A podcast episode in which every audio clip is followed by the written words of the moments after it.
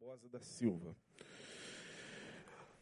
O que nos chama a atenção é que as personagens bíblicas, de certa forma, são personagens cujas histórias estão na Bíblia, mas quando a gente se depara com essas histórias, elas estão muito entrelaçadas com a nossa. Ou seja, os heróis da Bíblia, eles não são diferentes de mim e de você. E é isso que fascina no livro sagrado. A Bíblia é o único livro sagrado que não esconde as falhas dos homens que nós consideramos como sendo homens de Deus. Então, quando você abre a Bíblia de Gênesis a Apocalipse, você vê homens como Abraão, Isaac, Jacó, Davi, Elias, você vê profetas como Jeremias, você vê apóstolos como Paulo, todos eles com suas crises, todos eles com seus dilemas, todos eles com suas dores. É claro que cada um expressando sua dor de uma maneira muito peculiar. Veja Elias, por exemplo, depois que fez aquele ato heróico de clamar aos céus e fazer com que fogo descesse ali no, no, no altar, diante de 400 profetas de Baal, mais 400 profetas de Azera, 800 profetas pagãos, ele com meia dúzia de palavras ora e diz: Senhor, faça com que hoje o povo veja o teu poder. E aí o fogo cai, todos nós conhecemos a história, e é uma coisa extraordinária, parece que a gente está assistindo numa tela de cinema, mas logo depois a gente vê Elias com a ameaça de uma mulher, chamada quê? Jezabel, ele entra em pânico. Ele se descompensa, suas emoções ficam assim meio que fora do lugar. Porque chega até ele uh, o seguinte WhatsApp, quem dera, né? Demorou algum tempo para chegar, mas chegou o mensageiro dizendo o seguinte: Elias Tisbita, assim diz Jezabel, amanhã a tua vida estará como a dos profetas de Baal. E ela jurou por Baal. Agora você veja, quando a gente está com as emoções fora do lugar, a gente não consegue raciocinar direito. O cara venceu os profetas de Baal. O cara humilhou Baal diante dos seus profetas e uma sacerdotisa de Baal disse: Vou te matar. Ele entra em pânico. Parece que Baal ganhou força mais uma vez. Mas não ganhou, é o medo. O medo tem esse poder de agigantar dentro de nós as situações.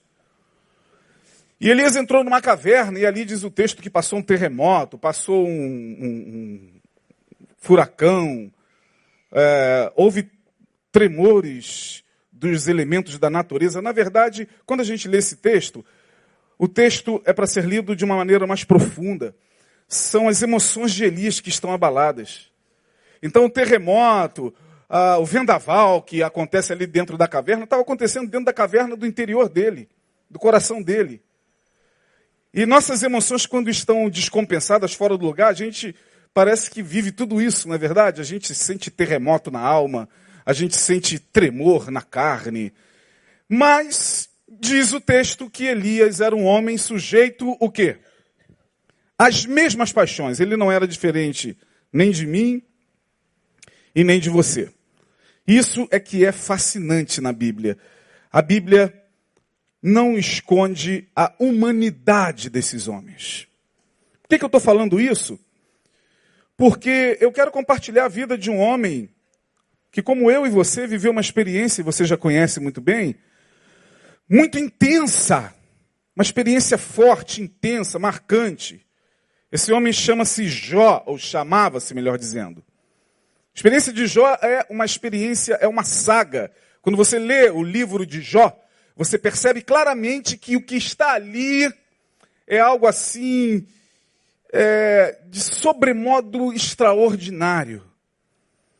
Porque quando você olha para Jó, e eu sou de uma época, eu sou daqueles crentes antigos, onde a gente ficava orando pedindo a Deus a fé de Jó. Senhor, eu quero ter a fé de Jó. Quantos já oraram assim? Pois é, eu não quero ter a fé de Jó.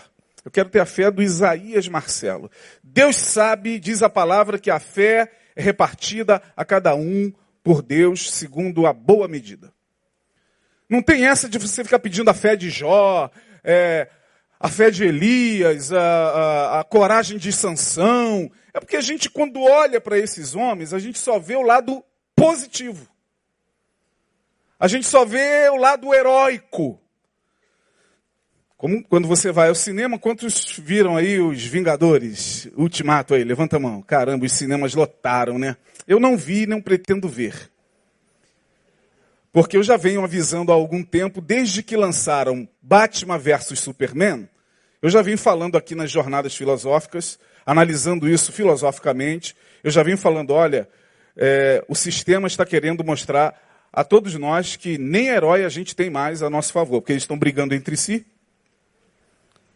Eu não vi o Vingadores, mas alguma coisa deve apontar para isso. Não vi mesmo, não, não, não quis nem ouvir quem, quem foi ao cinema ver o, o filme. Porque eu sei que quando se fala de ultimato, dá a impressão de que alguma coisa está acabando. De que os heróis estão cansando. Já pensou, se os heróis cansam, o que, que resta da gente? Se os heróis já estão com, com, estressados, oh, quem nos defenderá, como diz o Chaves? Pois é, só Jesus mesmo. Então, quando a gente olha para a Bíblia, a gente só consegue olhar o lado heróico desses homens. Porque a gente não quer se identificar com, com as mazelas humanas deles. Até Jesus é assim. Muito dificilmente a gente pensa em Jesus como homem, como alguém que viveu aqui, que passou por esse mundo, que teve encontros, como homem que se irou, como homem que se estressou em alguns momentos, como um homem que sentia cansaço e dormia na casa de seus amigos Lázaro, Marta e Maria, como um homem comum. A gente, a nossa cabeça não consegue alcançar isso, porque a, a necessidade que nós temos de heróis é tão grande que Jesus só é visto como aquele que é, a, a, acalmou o mar. Jesus só é visto como aquele que cura, que salva, que liberta e que leva para o céu. Porque o Jesus humano ele contrasta a nossa humanidade. O Jesus humano nos ensina a ser humanos, como humanos nós temos que ser. E isso é muito complicado. É preferível, vejam as nossas canções. Pegue dez hinos de louvor que você canta e veja quantos deles falam da humanidade de Jesus. Veja quantos falam da divindade de Jesus e veja quantos falam da humanidade de Jesus. Pouquíssimos. Pouquíssimos. Porque a gente tem uma dificuldade muito grande, primeiro, de se ver como pessoas que carregam fraquezas, ambiguidades e questionamentos e dilemas. A gente não tem coragem de assumir que nós somos seres contraditórios. A gente não tem coragem de assumir que nós somos seres que carregam em si a contraditoriedade da vida, seres que carregam bem e o mal, a luz e a escuridão, o amor e o ódio. É difícil a gente aceitar isso. É difícil a gente ter que admitir que na mesma proporção que a gente ama uma pessoa, a gente pode odiá-la. É difícil a gente admitir que na mesma proporção que fazemos o bem, podemos fazer o quê? o mal. É muito difícil, é muito difícil lidar com isso todos os dias. É muito difícil você ter que olhar para si e admitir que você é capaz de invejar o teu irmão. É muito difícil você ter que admitir que você é capaz de ter ciúmes doentios a ponto de adoecer pela pessoa amada. É muito difícil a gente admitir que nós somos apegados, que nós somos pessoas problemáticas, é muito complicado. Só mesmo a Bíblia para nos dar assim um alívio. E aí quando eu abro no primeiro capítulo de Jó, eu queria que você acompanhasse nesses minutos que nos restam. O primeiro capítulo de Jó nos fala de um homem, de um homem que vivia uma vida como a de todos nós, salvo a condição financeira. Jó era um homem muito rico. Se nós tivéssemos terça parte do que ele tinha, a gente estava bem. Diz o texto que ele era um dos, um dos homens mais bem-sucedidos do Oriente. fazendeiro, próspero. E a sua fazenda estava ali é, acontecendo, prosperando. Seus negócios iam de vento em popa. Ele era um camarada que sabia investir no agronegócio. Jó era um homem de visão, empreendedor. Jó não precisava de coaching para ensiná-lo a empreender, como nós hoje precisamos, e pagamos caro para chegar lá e deixar lá 3, 4 mil para o cara chegar e falar assim: você pode, você tem potencial. Isso eu já sei.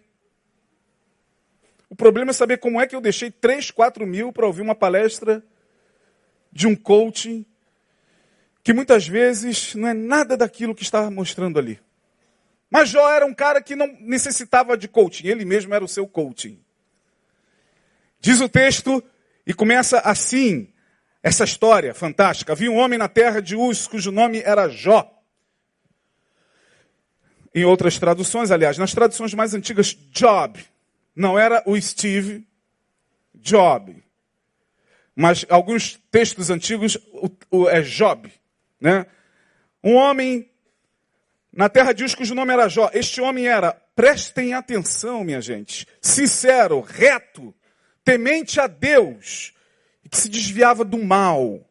E nasceram-lhe sete filhos e três filhas. O cara era produtivo até mesmo na genética. E era o seu gado sete mil ovelhas e três mil camelos e quinhentas juntas de bois. A minha tradução está um pouquinho diferente dessa aqui, tá?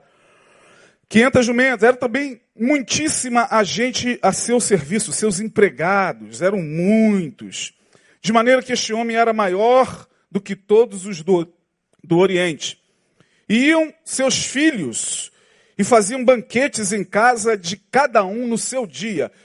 No dia do aniversário de cada filho de Jó tinha uma festa de 7, 14, 21 dias. E aí, aniversário do outro filho, festa regada, muito vinho, muita bebida, muita comida, guisado na brasa. E é o texto que está nos dizendo: iam seus filhos e faziam banquete em casa de cada um no seu dia, e enviavam e convidavam as suas três irmãs a comerem e beberem com eles. Lá estava Jó também.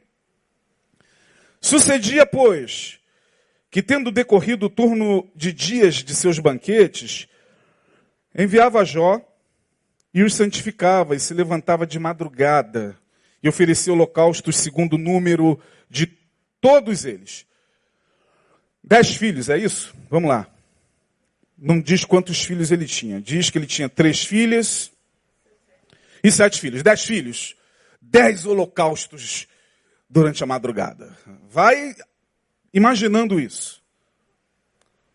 Ah, porque ele dizia: Porventura pecaram meus filhos e blasfemaram de Deus no seu coração, e assim o fazia Jó continuamente. Bom, se a história terminasse aqui, o livro era belíssimo, mas vocês conhecem a história. O problema é que tem certas coisas que fogem da nossa compreensão, tem certos movimentos na região metafísica que fogem da nossa capacidade de compreensão. Enquanto Jó estava ali vivendo a sua vida, tinha uma conspiração contra ele no mundo espiritual. A gente sabe muito bem disso. O diabo vai lá e chega diante de Deus e diz o texto que quando os Benai Elohims, os filhos de Deus, estavam chegando diante de Deus, veio também entre eles infiltrado o diabo tem essa capacidade de se infiltrar, né? Ele consegue se infiltrar, ele não é convidado, mas está ali, penetra na, na, na, na, festa celestial. E Deus o olha e diz: O que, que você faz aqui, meu filho? Meu filho não, porque ele já deixou de ser luz há muito tempo. Ele falou: Olha, eu vim aqui para falar de Jó. O cara está lá prosperando, nada de mal lhe acontece. Aí ele falou: Viu? Viste o meu servo Jó? Estou vendo. Pois é, na terra não há igual a ele. Esse é o cara. É, lembra dessa frase quando o Obama falou sobre o Lula? É, esse é o cara. It's the guy. Esse é o cara. Deus falou, esse é o cara. Aí o diabo é mesmo? Aí ele só te serve porque está tudo bem. Essa capacidade de discernimento do diabo é que me impressiona. O diabo conhece muito a nossa natureza. Ele sabe que de fato a gente só consegue estar bem quando tudo à nossa volta está fluindo. A gente, quando está bem, quer seja numa relação conjugal, quer seja na vida sentimental, quer seja na vida profissional, quando aparentemente parece que tudo está bem, tudo é melhor. A gente canta melhor, nossa voz é mais bonita, até para louvar. A gente fica feliz o tempo todo. Né? Dizem por aí que rico só sabe rir. Por isso, porque aparentemente eles se sentem seguros em suas riquezas, a conta bancária está forrada, meu. Então, chorar para quê? Quando o homem está bem, até o seu relacionamento espiritual muda. E o diabo sabe disso. E o diabo foi exatamente no calcanhar de Aquiles. Ele falou: ele está assim porque tudo está bem. Permita que uma calamidade lhe alcance para você ver uma coisa. Ora, o diabo sagazmente estava dizendo o seguinte: dê-me permissão para dar uma cirandada na vida desse cara. Me dê permissão só para só para fazer assim levemente uma visitinha a ele. Eu não vou eu não vou tocar na vida dele, não, e Deus nem pode, mas deixa eu só fazer uma visita na fazenda dele. Deixa eu levar alguns, alguns, demônios, arruaceiros, para fazer uma visitinha na fazenda dele. E você vai ver se ele te serve mesmo. E Deus disse: vai. Essa resposta de Deus que angustia a gente, né? Porque se o cara era reto, temente a Deus, justo, que se desviava do mal. Que Deus é esse que permite ao diabo uma proposta indecente como essa? Mas Deus disse: vai. É, só não toca na vida, tá? Ou seja, não mate, não te permito. O diabo então lambe os beiços e diz o texto que uma, uma bela tarde de sol, de um sábado maravilhoso, onde mais um churrasco ia acontecer na família, na fazenda. Os filhos já se preparando daqui a pouco uma tragédia. Vem um mensageiro e diz: Olha, sei lá o que aconteceu. Um vento deu assim, de repente lá e caiu em cima dos teus filhos e os matou. Você imagina?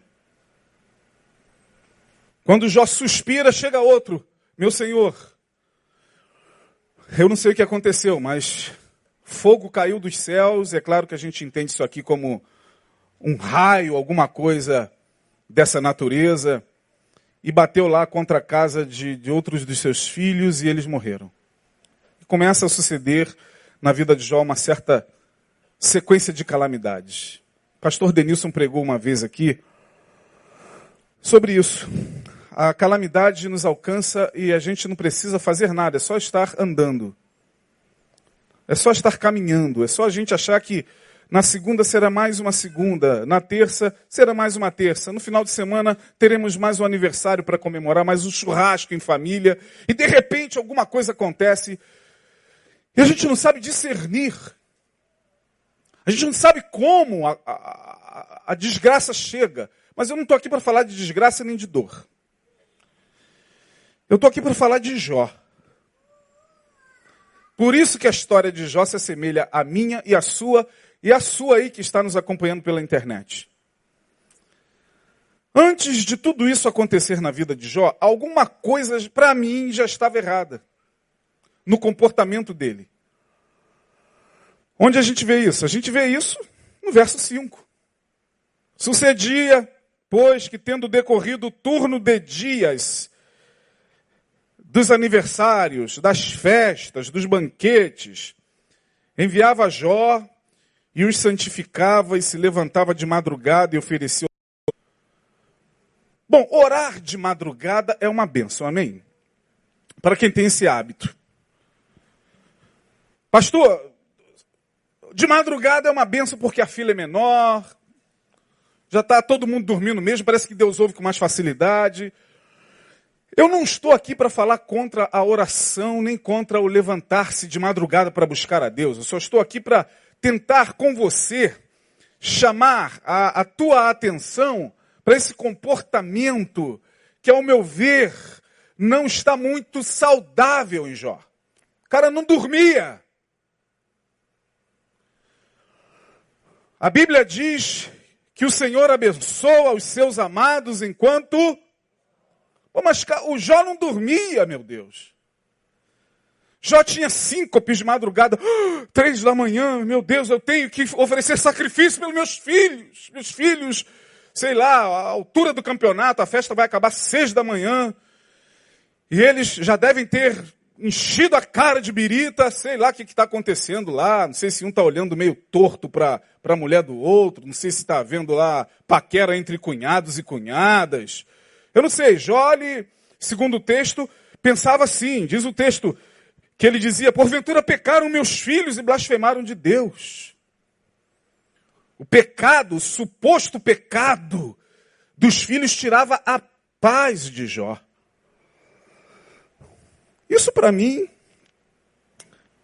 na vida de Jó, é um comportamento que assinala um sintoma, um sintoma que muitas vezes está presente na nossa vida sem que a gente se aperceba. Torna a repetir, orar é uma bênção. Mas a gente tem que orar como um ato de entrega e de confiança. A nossa oração, seja ela de madrugada, seja ela na igreja, seja ela nos grupos familiares, ela tem que estar fundamentada na paz que o próprio Senhor Jesus nos ensina no Evangelho. Mas às vezes eu vejo, sei lá, em mim mesmo, em pessoas queridas, próximas a mim, em irmãos amados, orações meio que angustiadas, neuróticas, tipo a de Jó. Orações aflitas, neuróticas, que ao invés de trazer paz, porque minha gente, quem ora tem que ter paz. Se você é uma mulher de oração, se você é um homem de oração, não é possível que a cada dia você esteja cada vez mais perturbado. Já viu essas pessoas que frequentam reuniões de oração por aí? Nada contra, eu já frequentei muitas também, é uma bênção. Mas algumas parece que vêm pior, mais irritadiças, mais nervosas, deixando as coisas caírem. Poxa, mas você está vindo agora de uma reunião de oração que aconteceu de nove a meio-dia, que deu espírito de confiança, de paz. Não, você vê aflição, você vê agressividade na conversa. Você vê comportamentos que não condizem com pessoas que oram ou não condizem com o resultado da oração. Porque a oração é para gerar em nós confiança. A oração é um mistério. Deus não precisa que a gente peça nada para Ele nos dar. Mas a oração é essa necessidade que a alma humana tem de se conectar com o sagrado. Algum mistério acontece quando você ora. Alguma coisa acontece na psique de quem ora, no corpo, na alma, no espírito de quem ora. A oração, quando ela é feita em confiança, em entrega, em paz, os resultados são os melhores possíveis, mas eu não estou vendo isso aqui na vida de Jó. Pelo contrário, diz o texto que ele está meio perturbado. A cada madrugada ele deixa de dormir para ficar orando pelo, pelos pecados possivelmente cometidos pelos filhos. E quanto mais ele ora, mais neurótico ele fica. Então a oração de Jó é uma espécie de neurose obsessiva, compulsiva espiritual. Porque não tem paz aqui. Agora, por que, que ele cumpria esse ritual? típico das neuroses obsessivas, típico dos transtornos obsessivos compulsivos. Transtorno obsessivo compulsivo nada mais é do que você ficar repetindo um ato, mesmo não querendo, mas aquele é mais forte do que você. Então, por exemplo, quem tem toque de trancar a porta várias vezes, sabe que aquilo ali, racionalmente falando, não tem sentido, mas é algo mais forte do que ele. Ele sai de casa e vai lá dez vezes na fechadura para ver se a porta está trancada. E quando ele está descendo o elevador, chega lá na portaria, ele sobe o elevador de novo, só para chegar aí, está trancada. Mas quando ele tem a certeza de que está trancada, ele, meu Deus, eu acho que eu deixei a luz da sala acesa. Eu acho que eu deixei o gás ligado. Ele vai lá três vezes, o gás está desligado. Eu estou falando de um exemplo da neurose, dos transtornos comuns a todos nós, né? Neurose de limpeza. Meu Deus, a casa está limpa, que dá para você pentear o cabelo no chão da casa, mas aí você percebe que algumas pessoas, depois que alguém passou por aquele chão, ele disfarça, é mais forte do que ele, ele pega a vassourinha e vem atrás, varre, varre, vassourinha, ele está angustiado, teu pé sujou. Eu já entrei em casa de pessoas que, coitadas, portadoras desse transtorno, elas ficam angustiadas. Dá, dá para tirar, pede para você tirar o sapato mesmo, você tem que respeitar. Né? Lá não é o Monte Oreb não, mas tem que tirar as sandálias dos pés para entrar na casa de algumas pessoas, porque elas são portadoras desse transtorno. Isso é um transtorno. E Jó parece que estava sendo acometido por uma oração obsessiva. Por que será? E aí vem a questão que toca a todos nós. Bom, Jó era um homem também como eu e você. Porque às vezes a gente está assim, orando angustiadamente, buscando ao Senhor neuroticamente vindo à igreja e cumprindo todos os rituais, damos o nosso dízimo, a nossa oferta, a gente não falta e a alma continua angustiada. E a gente, meu Deus, eu estou fazendo tudo certinho. Eu acho que já pensava assim, quando ele acabava de oferecer o último sacrifício, o décimo sacrifício pelo décimo filho, ai, agora eu vou dormir. Aí sei lá, ele ia dormir seis da manhã para acordar oito no dia seguinte, tocar aquela fazenda para chegar e acordar no dia seguinte de novo e fazer tudo de novo. Mas por que será, irmãos, que isso acontecia? Porque tem certas coisas que acometem a nossa alma e inquietam a nossa alma e a gente não consegue dar nome. Eu e você carregamos temores, medos e ansiedades que a gente não consegue nem mesmo discernir elas não nos são muito claras, sabe?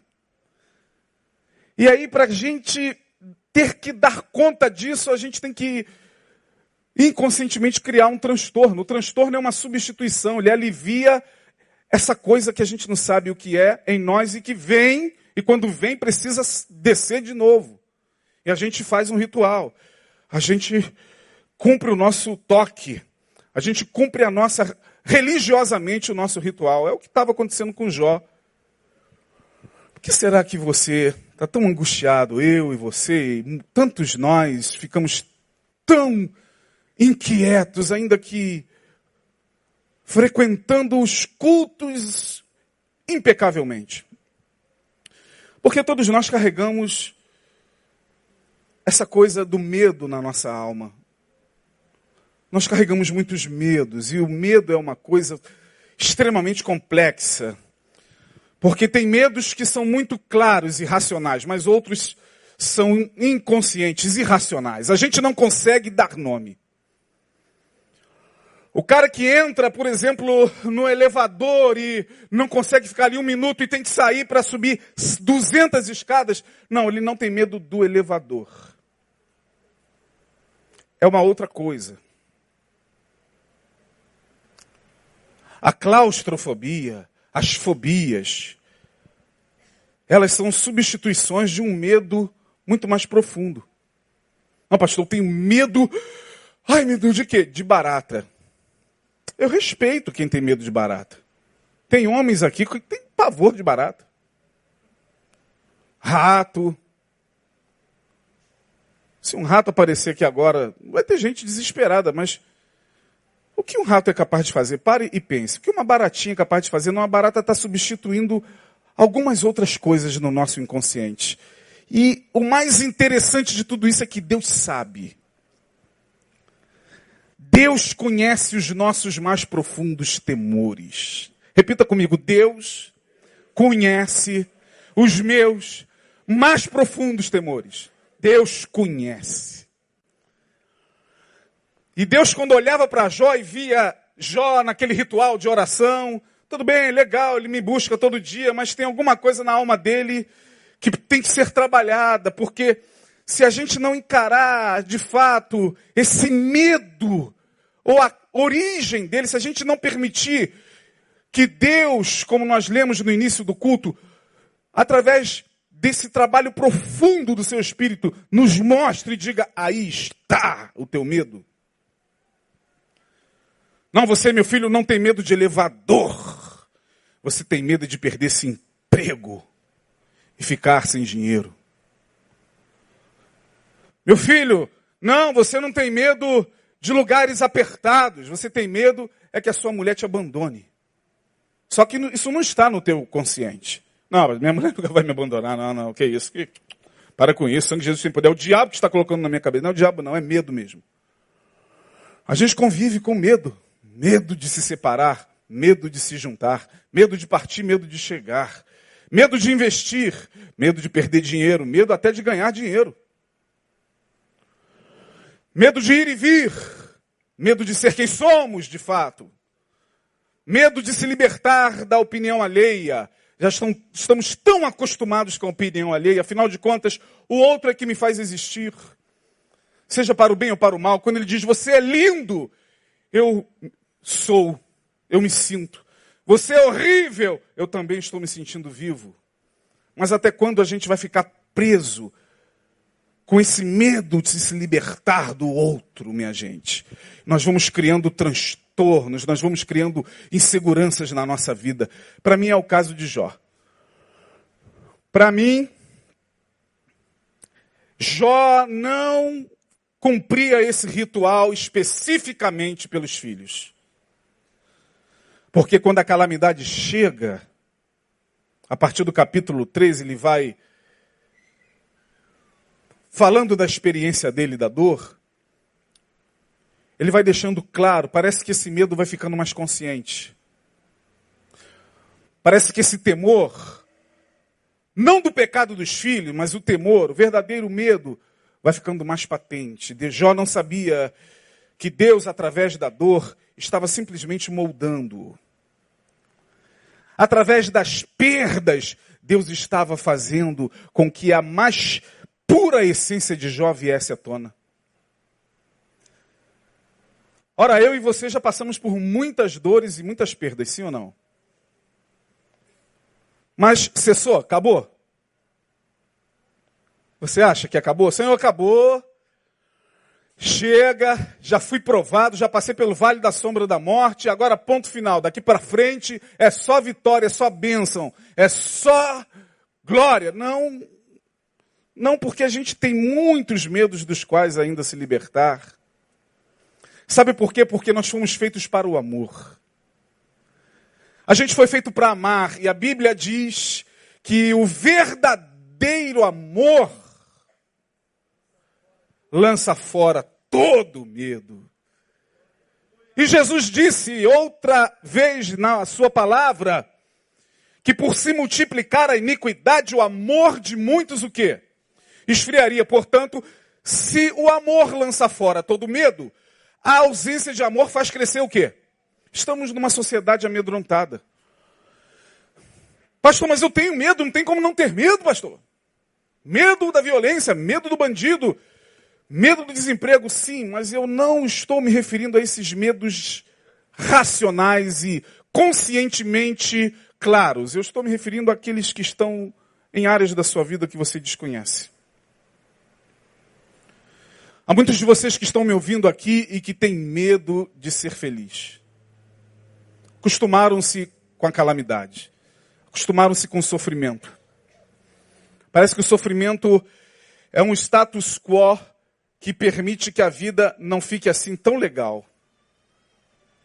A gente se acostuma a sofrer.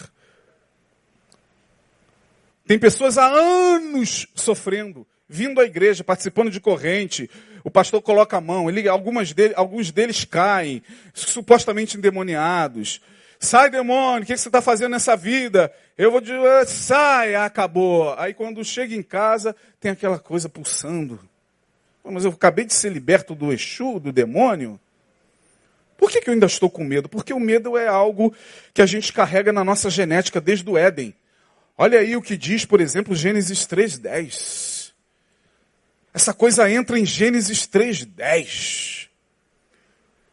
Adão, quando Deus o chama Adão, e ele diz o quê? Ouvi a tua voz soar no jardim e tive medo. Aqui se instala pela primeira vez na alma humana a teofobia, que muitos de nós carregamos também, medo de Deus. Tem muita gente que tem medo de Deus, irmão. Ele ama a igreja, ele ama o pastor, ele ama a palavra que o pastor mas ele tem pavor de Deus.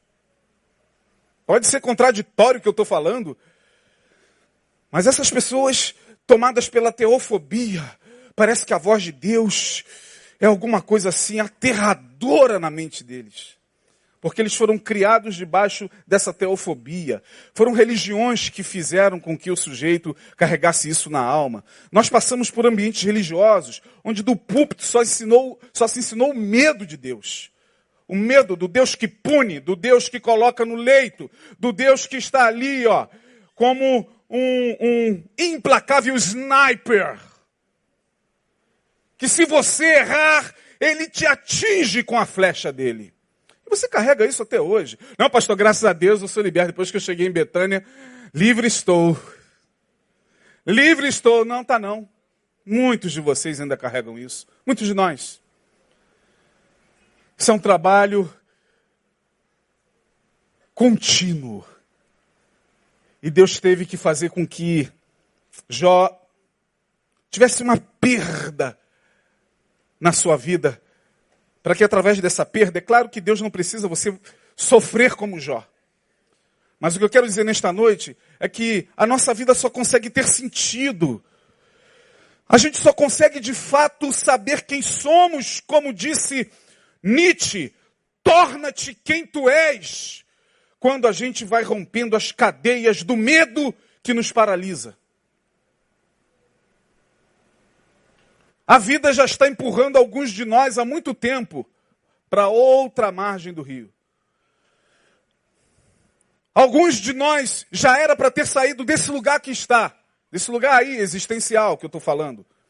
Você só está aí ainda por causa do medo. Você sabe, e Deus sabe com quem está falando.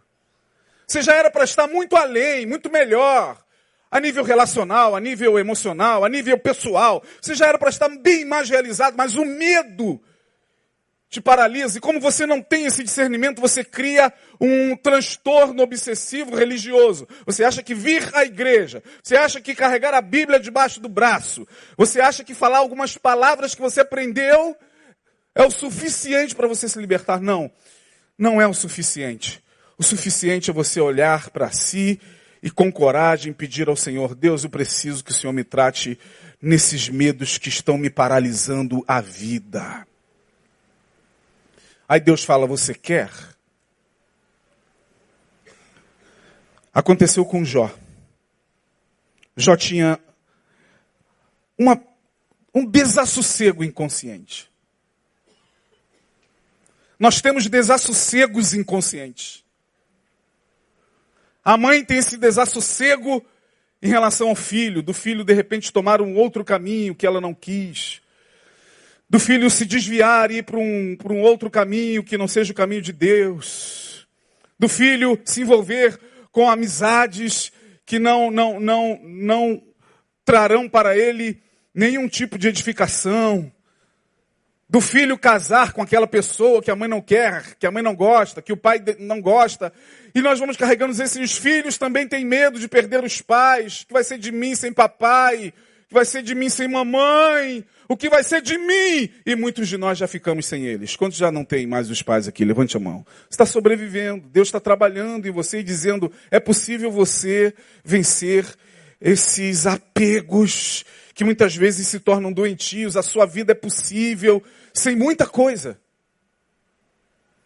A gente que sai na rua para trabalhar fica com medo. Medo do ladrão roubar o celular.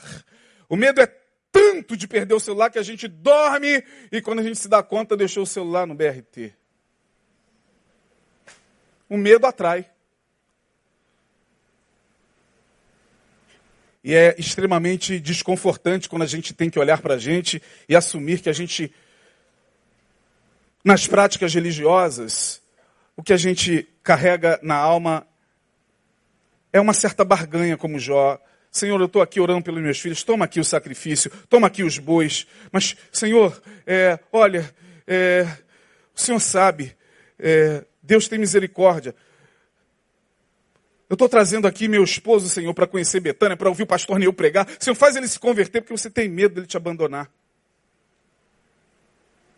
Dele ir-se da sua vida. Por isso que você o arrasta. Algumas mulheres quase que metem aqui o, a corda e você vai, nem que seja pelo bem pelo mal, hoje lá. Alguns ligam até para o Neil. Neil, dá uma palavra aí para meu marido ir te ouvir. Pelo amor de Deus! E a gente tem aquela falsa segurança. Ah, graças a Deus, minha esposa está aqui, a roda da mesa, como diz o Salmo. Meus filhos aqui à frente, a família está bem. E a gente não tem certeza alguma do dia de amanhã, minha gente.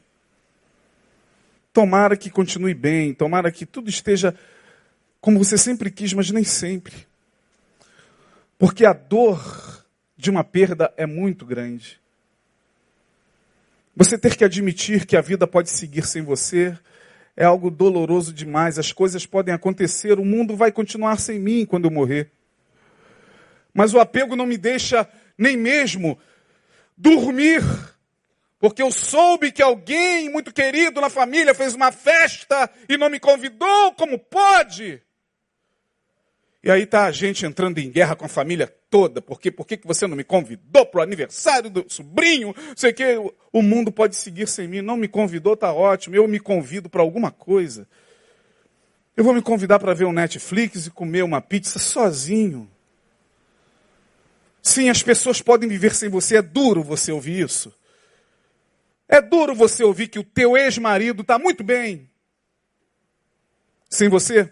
Não, pastor, eu achava que eu era o supra-sumo. A lindeza da vida dele, a cereja do bolo. Não, não é não, a prova é que não é, tá aí. Então parte para outra. Peça ao Senhor para te libertar desses condicionamentos mentais adoecidos. Tudo passa. A Bíblia diz isso. No mundo tudo passa, menos a palavra do Senhor que dura para sempre. Agora o resto tudo passa. Minha filha está indo embora para outro estado, para outro país. Você está pensando que é fácil? E ela, dia desses, me deu um beijo e falou: Pai, vou passar o último dia das mães com vocês. Eu falei: Senhor, que Deus te abençoe, minha filha. Quisera eu te acompanhar, mas vou ter que ficar por aqui nesse trem que está prestes a descarrilar. Ela vai para o Canadá. Mas a gente fica, Senhor, tem misericórdia, né, Denilson? Denilson está daqui a pouco vivendo isso também. E tanto, tantos outros pais cujos filhos estão do outro lado do mundo. Você está sobrevivendo. Alô? Ó, tem telefone. Quando não tinha? Tem WhatsApp. Tem a tela do computador, graças a Deus pela tecnologia. Mas a vida segue. Tudo passa. A vida vai passar, o mundo vai acontecer sem você. Olha, morreu, irmão. É uma semana, duas mais ou menos, e daqui a pouco todo mundo está lá vendo de novo a Copa do Mundo, sem você, na sala, comendo pipoca com eles. Hã? É, é duro, né? É duro, mas é a realidade. Não adianta você ficar fazendo rituais para Deus prender alguém do teu lado. Ó oh, Deus, Senhor, não, relaxa, Deus, toma em tuas mãos o meu casamento, abençoa, me dê capacidade a cada dia de mantê-lo. Agora não adianta você ficar dando oferta para ver se você consegue é, controlar Deus através dessas ações obsessivas, porque quando o mal chega, chega mesmo, gente. E chegou para Jó, e Jó teve que encarar o seu maior medo. Qual era, pastor? Ora, tá aí, versos de número 25, capítulo 3. Olha o que o cara fala. Você já conhece esse texto? Porque o que eu temia me aconteceu. E o que eu receava me sobreveio. Agora, o que me chama a atenção é o verso 26. O cara era rico, famoso, o maior de todos no Oriente, reto, justo, temente a Deus, que se desviava do mal. O cara era justo. Mas um justo foi capaz de dizer isso aí. Verso 26. Deixa vocês lerem. É isso aí mesmo que você está lendo. Nunca estive o quê? Nunca estive tranquilo, nem sosseguei, nem repousei, mas me veio a perturbação. É porque a gente tem aquela ilusão de que tudo no lugar nos dá falsa segurança de que a vida está perfeita. Ah, a vida é perfeita. É perfeita mesmo, feita de momentos. Mas quem dera se os momentos pudessem ser para sempre. Eles não são para sempre, eles são eternos. Eternidade é uma coisa, para sempre é outra coisa. A gente pode falar dessa loucura uma outra vez.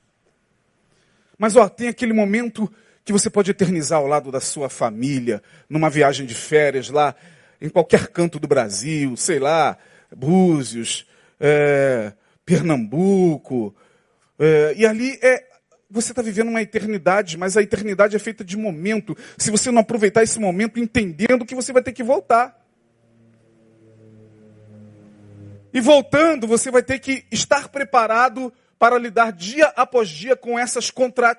contradições, com as contraditoriedades, com as perdas, com os abandonos. Jesus lidou com isso desde cedo. Ele já começou se libertando dos pais. Jesus amava os pais. Quem amou mais do que ele? Alguém amou mais do que Jesus? Mas eu não vejo Jesus apegado. Ele não tinha tempo também. Ele não podia ficar, não, mulher, não me detenhas. Filho, eis aí a tua mãe. Mãe, eis aí. Jesus está dizendo o seguinte: não se apegue a mim como filho, Maria. Você foi a bem-aventurada para me trazer ao mundo. Eu te amo e te respeitei, mas você não pode ter esse apego, porque eu vou partir. E você vai ter que lidar com essa dor. Por isso, João, filho, eis aí a tua mãe. É por isso que a gente canta.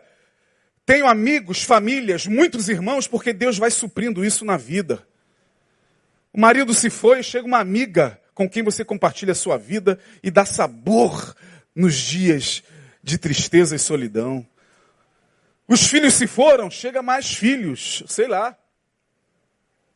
Os garotos da rua agora, da vizinhança, e assim a vida vai sendo suprida. O que eu temia me sobreveio. Ah, Jó pôde falar do seu medo e a gente quase sempre não tem nem com quem compartilhá-los. A não ser com muita resistência depois de dois, três, quatro, cinco anos de terapia, a gente fala de fato para o nosso analista, para o nosso terapeuta do que a gente teme. Mas antes disso é só resistência. É só. Do... O que, que, te perturba? Ah, o que me perturba é o Bolsonaro. É, o, que me perturba é o, é o, Lula. É o que me angustia é a situação do país. Não, não de, de, do que você teme, de fato. De repente você teme coisas muito mais profundo. Você teme a morte. Por isso que você não gosta de ficar em lugar apertado, lembra caixão. Você tem medo de morrer. Você teme o abandono, você teme a solidão. Por isso desespero de ficar onde tem gente, onde tem pessoas, aquelas pessoas que precisam do, do ensaio do grupo da igreja de segunda a segunda. Você teme a solidão. Você teme ficar consigo mesmo. Você teme ficar com seus pensamentos. Você teme ter que se encarar. Você teme a tua, as tuas pulsões sexuais. E você não sabe se der vazão a elas, onde elas podem te levar. Você teme aquilo que você pode de fato fazer no momento da raiva, da ira. A gente teme o que a gente desconhece a nível inconsciente. É por isso que a vida vai nos moldando. É por isso que Deus vai permitindo algumas coisas. Para que a gente possa entender, no final de tudo, falar como salmista: A quem tenho eu nos céus além de ti? E na terra o meu maior bem é o Senhor. Até chegar lá, irmão. Ah, Deus permite tantas perdas. Deus permite tantos vendavais, como permitiu na vida de Elise e de Jó. Para que a gente possa ser tratado mesmo pela dor. Para que no final você possa dizer: só o Senhor Jesus é de fato a minha herança. Tudo passa, passa família, passa filhos, passa igreja, pastor, tudo passa. Mas o que fica? Fica você e a herança que o Espírito de Deus construiu na tua alma. Passa o teu glamour, passa o teu status, passa a tua patente. Você vai sair daquele exército, não será mais respeitado. Como você o é. Você um dia talvez deixe de pastorear e se torne alguém que vai passar entre as pessoas e elas talvez, sei lá, as futuras gerações, não sei nem se vai mais conhecer a gente, né, Denilson? Quando a gente tiver velhinho, daquela igreja batista Betânia. Ah, o senhor pastor Isaías. Já ouvi falar de uma igreja.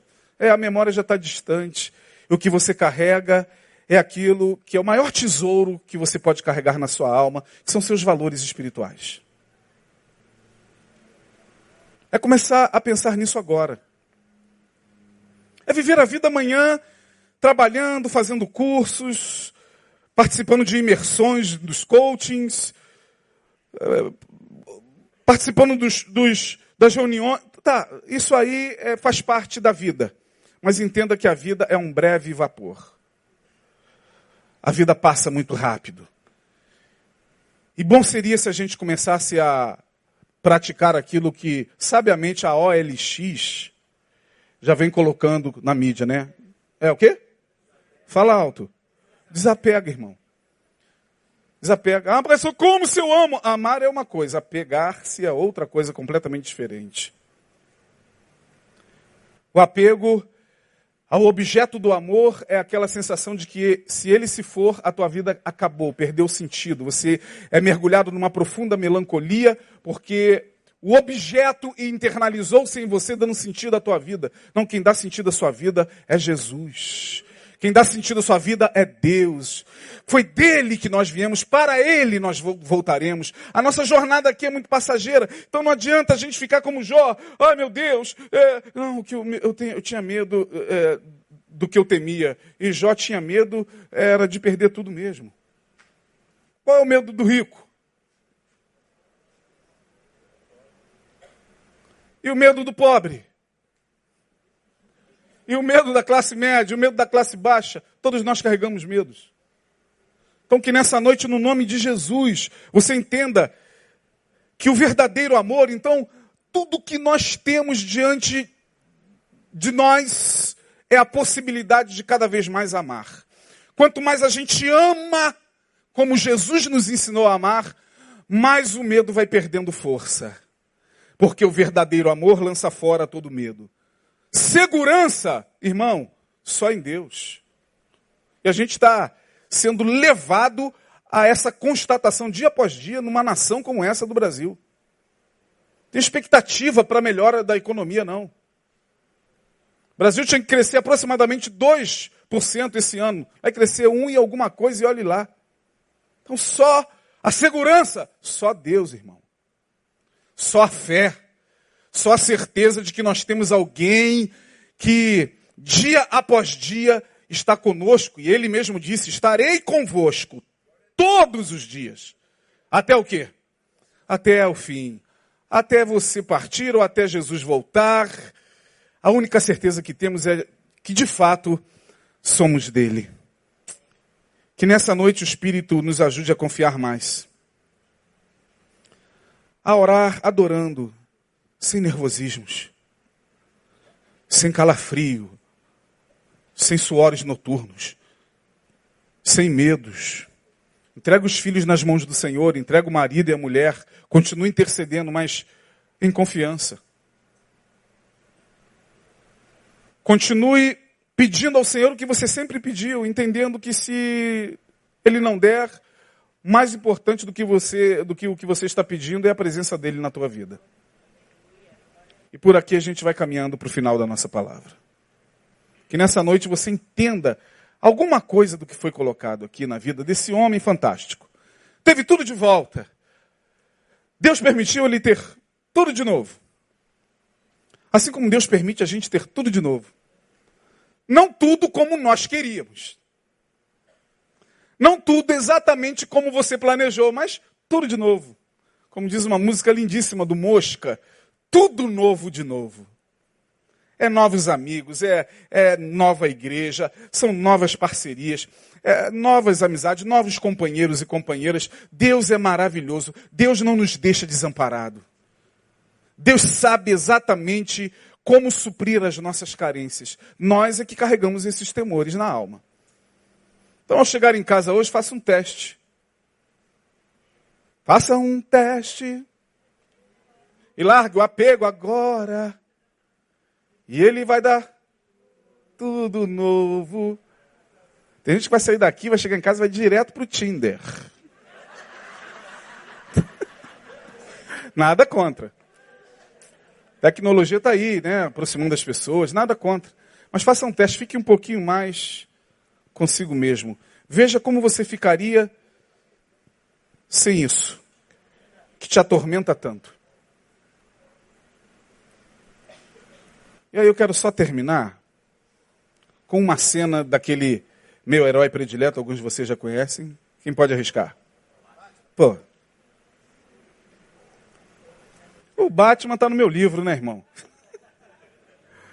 Queria mostrar. Chegou aí a você? Essa cena é fantástica. Essa cena aí foi do Batman Begins. Bruce Wayne era criança e ele caiu num buraco, aí teve uma revoada de morcegos na cabeça dele e ali ele criou uma fobia de morcegos. Só que não era o morcego. O medo dele era o medo que se instalou na alma dele pela morte dos pais. Ele ficou órfão. Criado pelo Alfred. Só que o morcego substituiu seu verdadeiro medo. É, chegou aí? Pô, que isso? Eu passei, cara, para vocês no zap. Sério? Então vamos ficar para próxima. Bota aí Batman treinamento para ver se sai no YouTube. Vocês têm um tempinho? Tá cedo ainda. 9h15, os flamenguistas estão doidos para ver aquela pelada que vai rolar hoje. Mas bota aí, campeão, no, no, no, que eu identifico aqui a cena. Bota no YouTube aí. Uh, eu mandei para eles, mas eu acho que não chegou. Essa cena para mim mudou a minha vida, cara. Eu que já carreguei fobias, eu que já sofri de transtornos fóbicos, eu que já tive experiência com a síndrome do pânico, eu que já olhei nos olhos de Pan, eu sei do que estou falando, eu sei do quão duro é você passar por essas questões todas. Se sentir desamparado, sozinho, Está todo mundo à volta, você está só, e o medo está lá, pulsando na tua alma. Não dá não, campeão, travou? Travou? Ah, então a gente vai embora, né? Hã? É. Então tá, tá, tá muito demorado. É, às vezes o nosso painel, alguém deve ser vascaíno que está. Os caras não são vascaínos, não, os que estão aí no painel? Não, o cara está fazendo assim, ó. Quase quebrou o vidro. É, mas, mas, se não der, tudo bem. A gente coloca outro dia. Vamos ficar de pé. Queria que você desse a mão ao seu irmão. Vou mostrar uma cenazinha a vocês tão fantástica. Três minutinhos. Mas travou. Travou aqui tudo. Que pena. Mas isso, isso logo, logo vai passar.